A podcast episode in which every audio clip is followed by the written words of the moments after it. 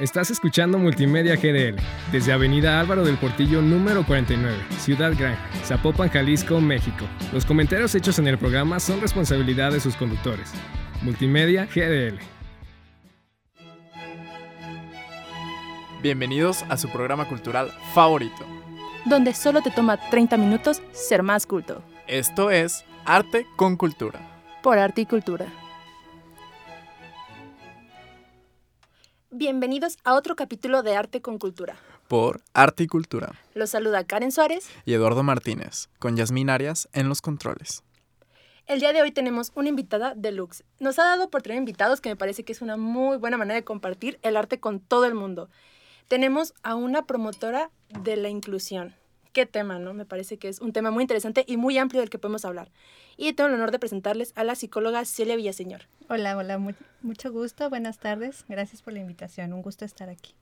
De verdad que cada día traemos invitados muy importantes y me gustaría agregar que hoy en día nuestra sociedad se ve envuelta en muchos problemas y nos hemos vuelto más conscientes debido a todas las barreras que podemos enfrentar el día a día, pero también perdemos justo un tema muy importante que es cómo podemos ayudar a todos. Y justo en esta ayuda es que entran las personas con discapacidad. Es un tema muy importante porque si nosotros nos enfrentamos a barreras diarias, las personas con discapacidad se enfrentan a esas mismas barreras incluso es un poco más complejo algunas veces ir contra esas barreras. Eh, me gustaría platicar una historia breve. El otro día estaba en un taller de conciencia justamente de las personas con discapacidad visual. Ah, y sí, no, entré, entré en shock en un momento porque justamente nos explicaban cómo funcionaban los bastones, los diferentes colores que hay para reconocer si la persona tiene discapacidad visual total, si tiene discapacidad visual y alguna otra discapacidad o si solo tiene este pérdida visual y cómo las podemos ayudar, las diferentes señas que hacen con los bastones. Las posiciones del bastón es muy importante, sí. Hay, creo que ahí el, el, principal tema es entender que somos personas antes de nuestra discapacidad. Claro. Sí, sí, Con las personas ciegas con discapacidad visual, el error que muchos cometemos es que cuando, por ejemplo, si las vemos queriendo atravesar una calle, ¿qué es lo primero que se les ocurre ustedes hacer para ayudarla? Deme un ejemplo. Agarrar la manita. Ah, Ah, sí, lo tomas del brazo, ah, justo. Y con esa acción tú descontrolas a la persona, la sacas de su, de su punto. Entonces lo correcto para ayudar a una persona ciega es que ella te tome del hombro y tú te posicionas un poquito adelante de esa persona para poder guiarla. Pero sí, o sea, nuestra buena intención nos, nos empuja a actuar de manera inesperada ante la, y ante la persona con discapacidad visual, eso los, los descontrola de su punto. Totalmente. Siento, aquí espero que me corrijas si me equivoco en algo, pero ¿qué opinas de acercarse a la persona y preguntarle si necesita ayuda con algo antes de tomar como una acción premeditada? Es correcto, es lo, es lo principal. O sea, cuando vas a tener la intención de ayudar a una persona con discapacidad, sea cual sea la condición que de la persona, tienes que hacer dos preguntas. Primero, ¿te puedo ayudar? Si te dice que sí, ¿cómo te puedo ayudar? Y seguir exactamente las indicaciones que la persona te dice. Si te dice, no, gracias, estoy bien, no hay problema, déjalo así. Esa persona lo tiene resuelto y ella puede desenvolverse por sí misma. Y hay veces que sí nos pasa que cuando decimos que no, gracias, la otra persona como dice, ay, qué mala onda. Ah. O sea, yo de buena persona que quiero ayudarla y ella no se dejó. Pero no es porque no queramos la ayuda, sino que en ese momento lo tenemos resuelto y de verdad no es necesario el apoyo. Claro, y justo como dices, o sea, son personas igual que cualquiera, tienen autonomía igual que cualquiera y es muy importante respetar las decisiones y opiniones de los demás. Así es. Sí, sí, sí. Y sobre todo, ahorita todo el mundo habla de este tema de inclusión, tal y tal, pero nos falta la parte de conocer realmente qué es. Entonces, Así es. ¿cómo definimos el tema discapacidad? Mira, la discapacidad la entendemos como una interacción negativa mm. entre una persona con una condición física de salud o de salud ante las barreras físicas, las barreras sociales y del contexto y del ambiente. Esto da como resultado la restricción para la persona de participar ante la sociedad, ante el ambiente, con la estimación inherente del ser humano. O sea, nosotros como seres humanos tenemos una participación ante la sociedad, pero con esta combinación de barreras físicas, sociales y nuestra condición de salud, hay una limitante. Entonces, así tenemos que entender la discapacidad. Ok, perfecto. A lo que nos lleva a que existen distintas barreras sociales que ponen un obstáculo frente a personas con discapacidad, ¿no? Así es. Principalmente son las sociales y las físicas. También factores personales y factores del ambiente. Si, si ustedes me pudieran mencionar, ¿cuáles creen que sean las principales barreras sociales y físicas? A ver, físicas, creo que es muy obvio, ¿no? Vivimos aquí en México donde vas caminando y la banqueta se empieza a mover. Se hace más grande, se hace más pequeña, ya tiene escalones o ya se puso plana. Tiene Entonces, baches, está ajá, roto. o eh, azulejos quebrados ahí a la mitad. O sea, es muy complicado Sí, moverse por, por aquí, sino más bien como la parte infraestructura. sí. Es todo un tema. No todo está adaptado para todas las personas. Nada está adaptado para... No hay accesibilidad universal en general. Claro. No, Así y es. sobre todo eh, he estado viendo que, por ejemplo, en Guadalajara cada vez están poniendo más rampas Ujú. y se me hace muy padre ese proyecto, pero también no sé qué opinas, sería Ujú. como padre poner como diferentes escalones con texturas. No sé, se me ocurre como idea, Ujú, porque tal sí. vez a las personas con discapacidad visual puedan sentir la textura del escalón y así ir por grados, ¿no? Ah, este Así escalón es. está un poco pequeño, este está muy alto, para que puedan tener un entendimiento mejor del, Del del terreno. contexto donde están. Así Pues la línea 3 del tren, sus estaciones tienen este sistema podotáctil. Ujú. que es en el piso, están como señalamientos para personas con discapacidad visual, que con el bastón lo van invirtiendo y me ah, sigo derecho, ah, aquí hay un escalón. Son, muy, son diferentes. Algún día, si vas al tren, fíjate en cómo están, y es con esa intención, para que las personas también se ubiquen de que "Ey, aquí se acabó la línea, espera, Sí, aquí no, no digas. Sí. Ajá. Como que puedan seguir esa línea y todo el asunto. Sí, y esas líneas tienen una textura como rasposa, creo. Claro. Entonces la persona las va pisando y va sintiendo por dónde irse. Sí, sí, sí. No, eso está excelente. Sí, Ojalá lo sigan implementando y lo pongan en un entorno más este internacional. Sí. Sí, me parece que a lo mejor en Europa o algo así, yo creo que ya hay. Lo Pues creo que, que, en- investigar. creo que Canadá está súper bien Sí. adaptado. Ah, Creo que sí. Eso no los... Hay que Para tomar el ir- no irnos tan lejos, sí. Para no en Canadá creo que está súper padre. Sí, Sí, sí, sí. Canadá es uno de los países que lleva la inclusión justamente con bandera, entonces ha sido uno de los países que se ha adaptado mejor a esta situación y cada vez está buscando nuevas maneras de apoyar. Así es. Entonces siento que es una cultura que, que es- deberíamos de adoptar a nivel Sí. mundial. Sí, Es sí, sí. correcto, sí. A ver, estamos Tam- con barreras físicas, ¿eh? Sí, estamos con barreras físicas. Barreras físicas. ¿Qué Ahora, otra? Eh, las barreras sociales también son bastante importantes. Sí. De- en estas están los prejuicios, el desconocimiento, el rechazo. Incluso hay gente que se muestra indiferente. Así es, ante la situación. Fíjate, justo lo que estábamos platicando de que comentábamos que ya en la ciudad hay más infraestructura de rampas y accesibilidad, pero ¿qué pasa con la cultura de las personas? Claro. Ah, sí. O sea, con la desinformación, con, los fal- con las falsas creencias, incluso con la terminología incorrecta. O sea, por más rampas o accesibilidad que haya, si las personas no están informadas y no tienen el conocimiento claro y real, entonces nos enfrentamos a las barreras sociales. Por ejemplo, pues de que las personas con discapacidad no están enfermas o también la inclusión laboral está muy limitada porque piensan que las personas con discapacidad no pueden hacer cierta, ciertas actividades o aprender ciertas funciones. Entonces creo que la, creo que debemos de empezar a abrir brecha en lo social, o sea, Claro. en, en impartir la información, en que la gente conozca y se quiten esos prejuicios que tienen. Sí. Totalmente, ¿no? Y sobre todo también, este, considerando que si normalmente aprendemos un idioma, este, por oportunidades laborales o por oportunidades de comunicarnos con otra persona, ¿por qué también no nos damos a la tarea de, aunque sea aprender un poquito de lenguaje de señas, que es un ejemplo? Sí. Sí, la lengua de señas es una puerta muy, muy importante. Vamos a hacer un ejercicio rápido. ¿Va? Va que va. Va. Les voy a, les voy a mencionar algunos términos y ustedes me responden si sí o si no lo conocen, lo han escuchado o ustedes mismos lo, lo utilizan. Claro. ¿Va? Me gustan las Sordomudo. dinámicas. Ah, Sí, Sordomudo. Sí, sí, ¿Lo sí. han usado? sí. Sí. Ok, lo correcto es sordo. Invidente. Invidente. No, eso sí. no Ciego. Lo correcto es ciego. ok. Minusválido.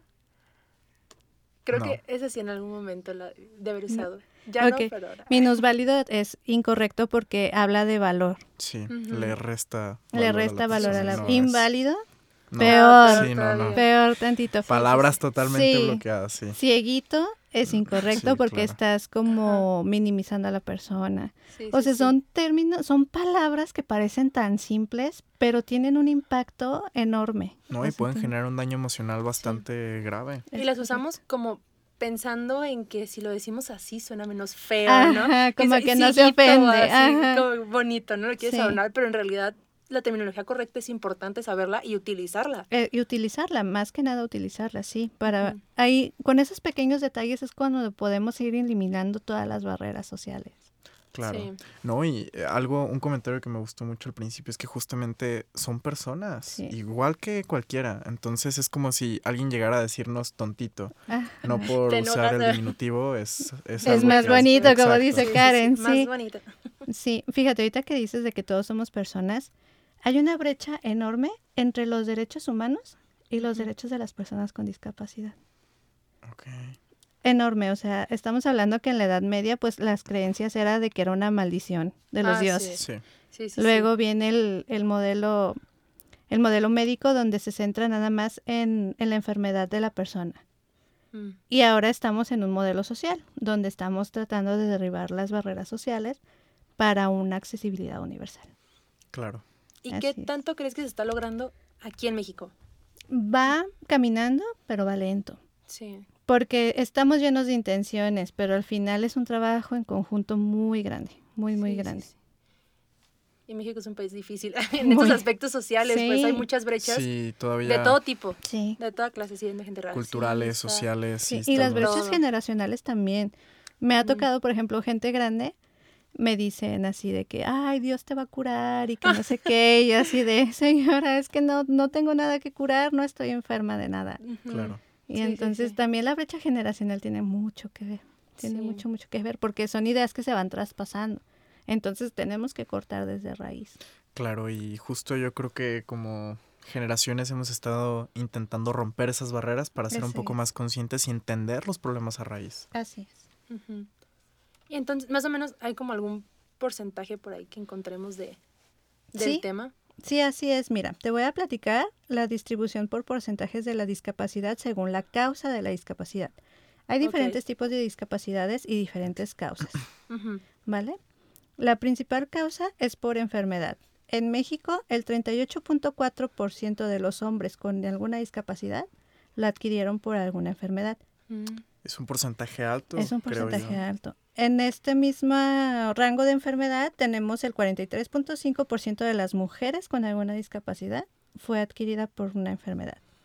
Pasando a la edad, es que es eso, ese es otro punto. Muchas personas piensan que la discapacidad no está en ellos porque, porque son sanos o porque en su familia no hay nadie con alguna discapacidad.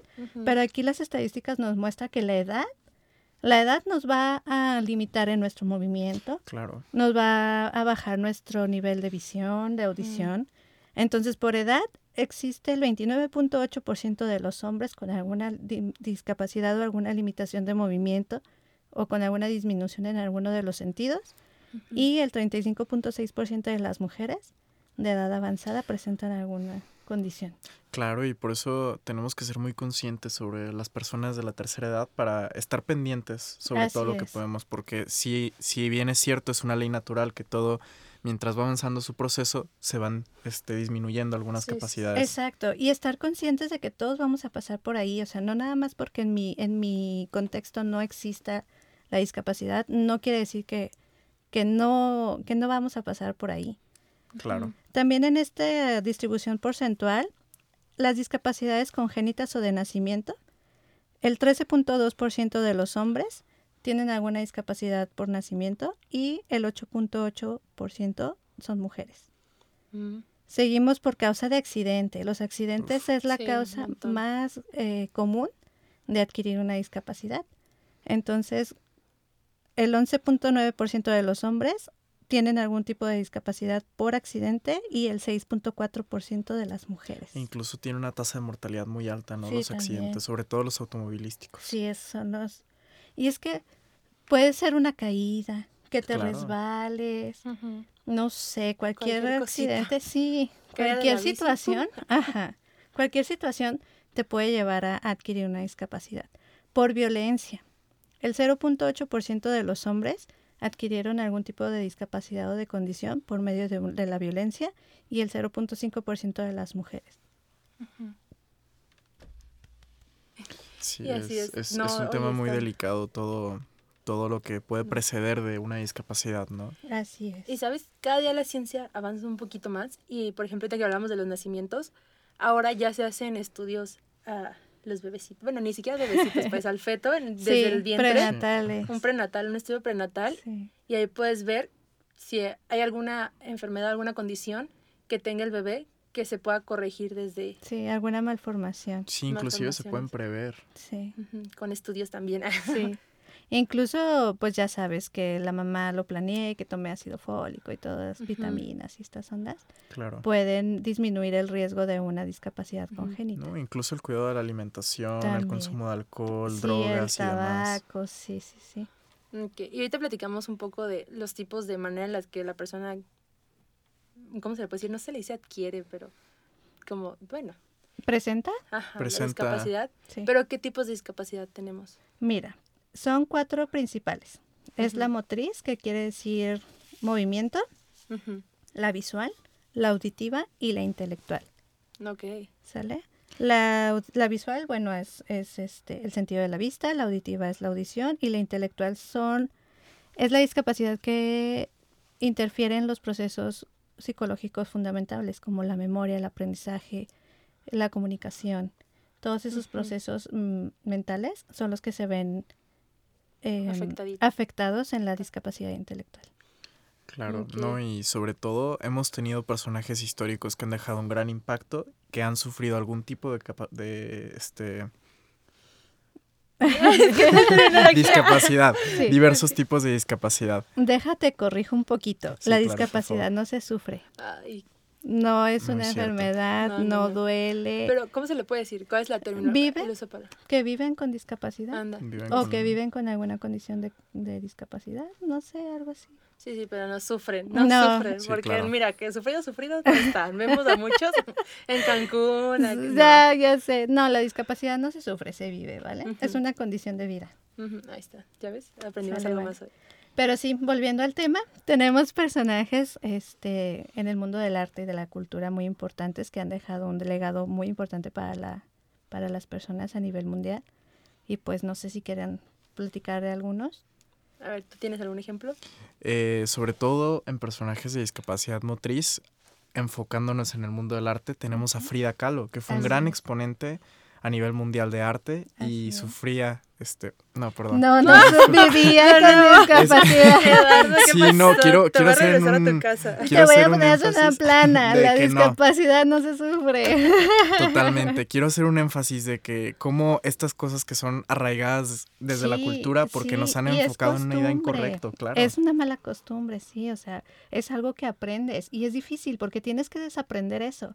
Tienes Sí. que desaprender la parte de que sufren y reaprender que la discapacidad se vive, no se sufre. Sí, va justamente desde raíz porque es, es algo que ya uno hace, piensa o dice de manera automática y está totalmente Porque mal. lo tienes, lo tienes arraigado en tu, Claro. en tu entorno, en tu contexto.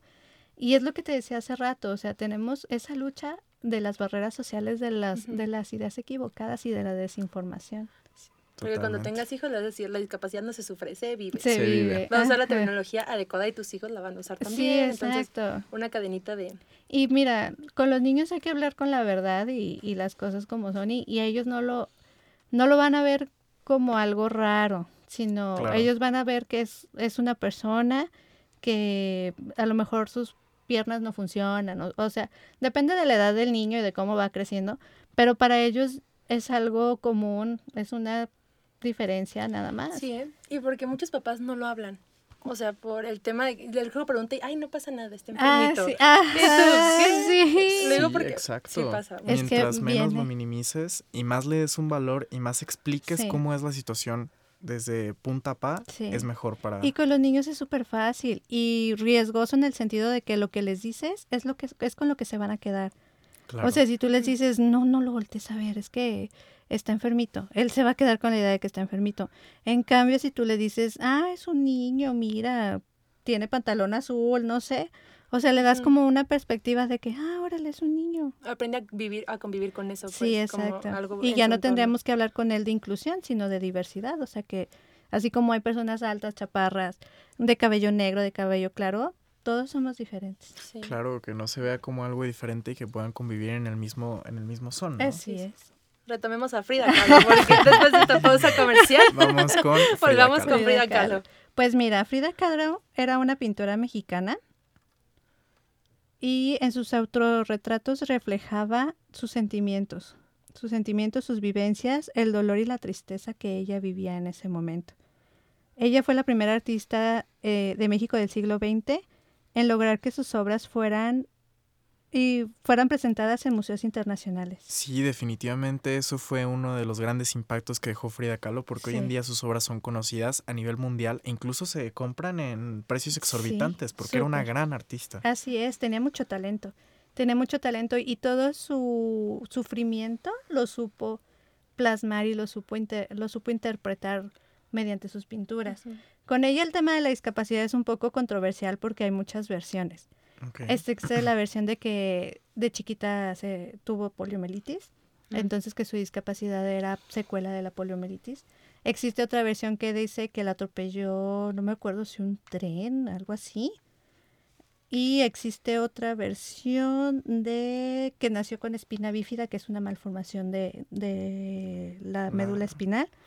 Entonces, no sabemos exactamente cuál era la condición de, de ella, pero bueno, lo importante es que trascendió, Claro. trascendió por medio de sus pinturas, impuso el nombre de México en alto. Sí, sí, Y claro. bueno, estamos en el 2022 y seguimos hablando de ella. Sí. Qué, qué gran impacto, ¿no? Y justo es. en este podcast siempre hemos dicho que cualquiera puede ser artista Sí, si le da el enfoque, el enfoque correcto. y en este es. caso, yo creo que las emociones son uno de los mejores motores para, sí, correcto. para plasmar esas vivencias.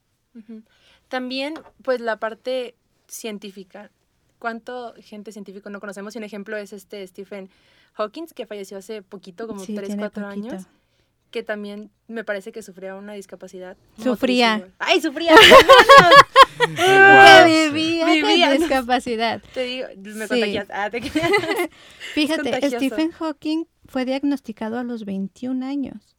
A los 21 años fue diagnosticado con una esclerosis, esclerosis lateral amiotrófica, Que bueno, e- esa, esa condición afecta a nuestras neuronas motoras, a las neuronas del movimiento. O sea, él intelectualmente estaba al 100 y bueno, lo demostró con todas sus teorías, todos sus descubrimientos, Claro. pero él fue perdiendo neuronas de movimiento. Mm. Entonces, por eso él fue perdiendo el control de su cuerpo, porque estas neuronas fueron muriendo, pero intelectualmente él estaba completamente consciente. ¿Y era una condición que se presentó desde que estaba chiquito o se fue presentando Se fue presentando gradualmente. Haz de cuenta, se empezó a tropezar, empezó a dejar caer cosas. Así fue, Claro. fue gradual. Fue gradual hasta que creo que tuvo una caída muy grave. Ya fue cuando, a los 21 años justamente, mientras estaba estudiando en la Universidad de Cambridge, me parece. Y este, por esa caída fue que le hicieron estudios y demás, y ya fue cuando lo diagnosticaron con esta condición.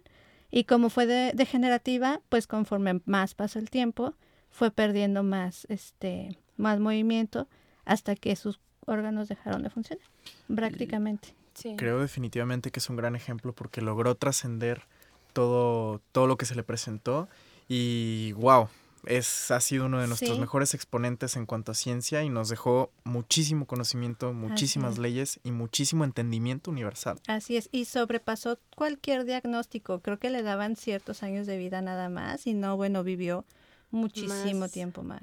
Más tiempo. Así es. Incluso hay una película de él, la- el teoría Sí. del todo. La teoría del todo. La teoría del todo, sí, está muy, Muy buena para que la vean también. Recomendando también cine, claro, parte siempre del tenemos que recomendar, no podemos irnos sin haber dejado tarea.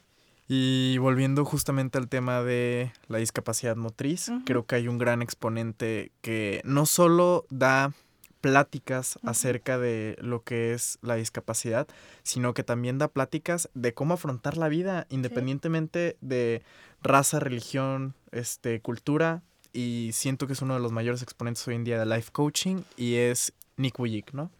Así es, Nick Vujicic que nació sin extremidades. Él es un chico de Australia que nació sin ninguna extremidad y bueno, él nace en 1982 y a lo largo de su vida, pues bueno, él cuenta en sus en sus conferencias pues que él sufrió de ya se imaginarán en esos tiempos, ¿no? La desinformación, el bullying, la Sí. pena de la familia. Él este la pasó muy mal, incluso cu- cuenta que intentó suicidarse más de alguna vez.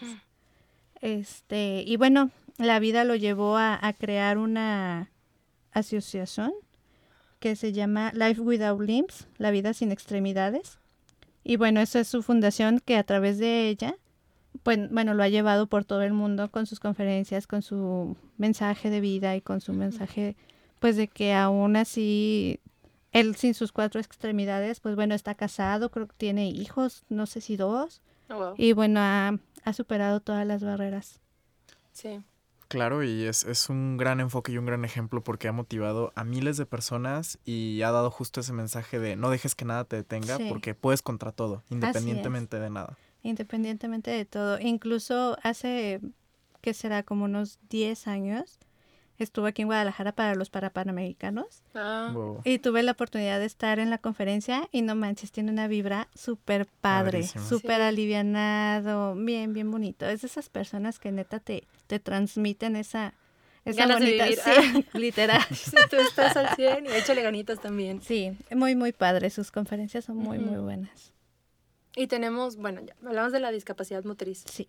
Entonces, en la intelectual, que creo que es como un poco más compleja, ¿no? Yo la vería como todavía sí un es poco... un poco más compleja porque involucra directamente tus procesos psicológicos fundamentales como la memoria, la concentración, la comunicación, el aprendizaje.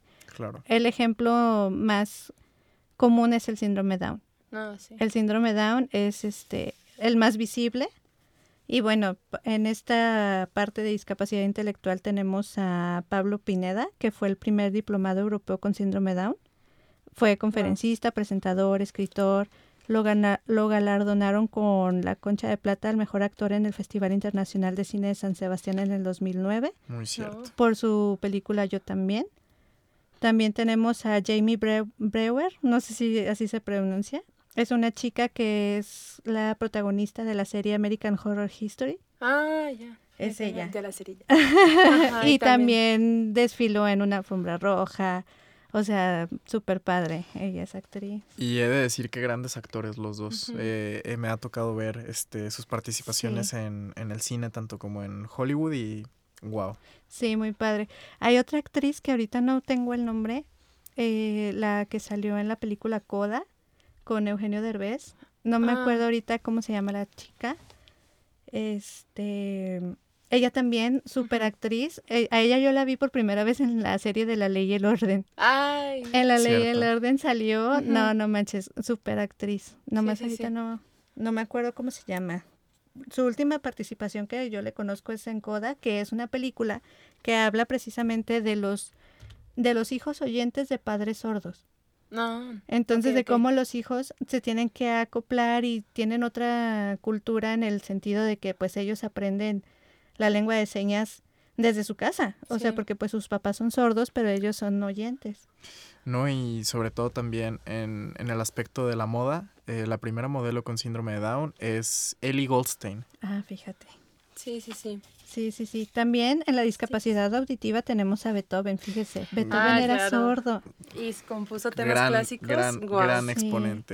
Tenemos a Beethoven. En la discapacidad visual tenemos a Andrea Bocelli. Ah, Ay. Andrea Bocelli es un máster, máster, máster. Y a Stevie Wonder. Ay, yo amo Stevie Claro. Wonder. Stevie Wonder tiene como treinta y tantos discos publicados, es cantautor, es activista. Y fíjense, él adquirió su discapacidad visual porque fue prematuro Mm. y lo tuvieron que trasladar en incubadora y tuvo mucho contacto con oxígeno y eso eh, impidió que sus retinas se le desarrollaran. Claro. Entonces, bueno, tenemos un, un gran mundo Sí, sí, en sí. el arte y la Y cultura. sobre todo nos llevamos la tarea de... De, aprender más Sí. sobre estas Ay, de, situaciones. desa- de desaprender lo, Sí, lo lo incorrecto y vamos aprendiendo la terminología correcta. Sí, y sí, sí. Y llevarnos esta. Quitar estereotipos, Así ¿no? es. Exacto, y aprender Vamos a cómo cambiar los ayudar. estereotipos. Las personas con discapacidad trabajamos, manejamos, nos cuidamos a nosotras mismas, estamos a cargo de nuestra propia vida y bueno, somos totalmente autónomos e independientes. Efectivamente. Todos llevan Totalmente. tarea el día de hoy, mucha tarea. Entonces, agradecemos una vez más tu presencia. No, la al verdad, contrario. por ofrecernos tus 30 minutitos para que la Cuando gente sea gusten. más culta. Cuando gusten, yo aquí encantadísima de, de estar con ustedes. Este, también si quieres eh, dejar tus redes sociales para las Sí. personas, para que este, se pueda distribuir más este mensaje Así de la es. inclusión. Sí, claro, mira, mi Instagram es sic con P al principio de psicóloga, p s i c punto celia b de Vaca. Back. Iba a decir B chica, B labio dental. Sí, sic celia pun- punto celia b en Instagram y en Facebook estoy como Celia psicóloga Celia Villaseñor. Muy bien. Excelente. Ya saben, podcasters la pueden seguir para seguir aprendiendo del tema. Y si quieren seguir aprendiendo sobre el mundo de arte y cultura, ya saben que nos pueden seguir acompañando en este podcast.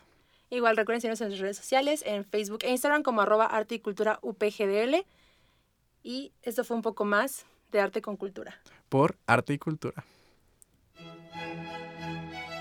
Te esperamos en el siguiente capítulo. Y recuerden, podcasters. Que no se necesita ser un experto para ser un gran artista.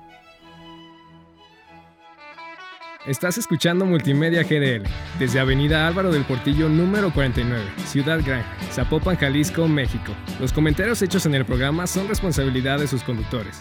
Multimedia GDL.